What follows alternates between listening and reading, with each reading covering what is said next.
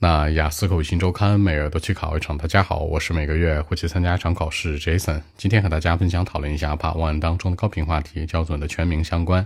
原题这样说的，叫做 What's your full name？你的全名是什么呀？这里面大家注意一下，很多人愿意把这个 full 听成了 phone 电话，也就是说 What's your phone name？嗯，你的电话是什么品牌的？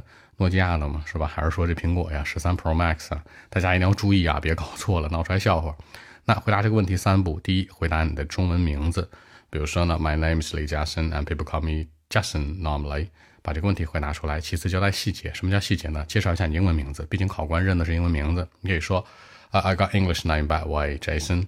然后第三结尾你再解释一下，比如说，哎呦，这名字用了很多年了，或者为什么会选这名字呀？把这个理由带入。这样的话，把这个话题不会很短。比如说，What's your full name？李嘉森就完事儿了，不行吗？尽量扩展一点。三个环节：一、回答问题；二呢，交代细节；三、作为补充说明，做引导。话不多讲，五秒钟，看一下今天内容该如何给我读出来。Well, actually, I mean my full name is Li Jiasen, and people call me Jason normally.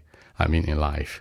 Uh, by the way, I got an English name, Jason. It's my favorite one, and it's been with me for many, many years, maybe 10 more years long.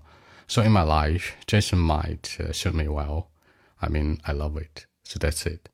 那在结尾的时候呢，Jason 还引导了一下，对吧？其实在我生活里面，我更喜欢 Jason 这名字，觉得比加森更好听。我觉得他对我来说可能 suits me well，什么意思？更适合一点。这样考完接下来就问了：大部分中国人都会用英文名字吗？或者说这个人们为什么起英文名字呀？形成更多话题的引导。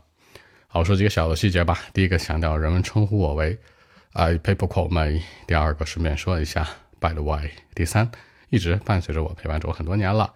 He has been with me for years。最后，非常适合我。Suits my well。这样来看，把一些小的鞋带进来，让文章更加有说服力。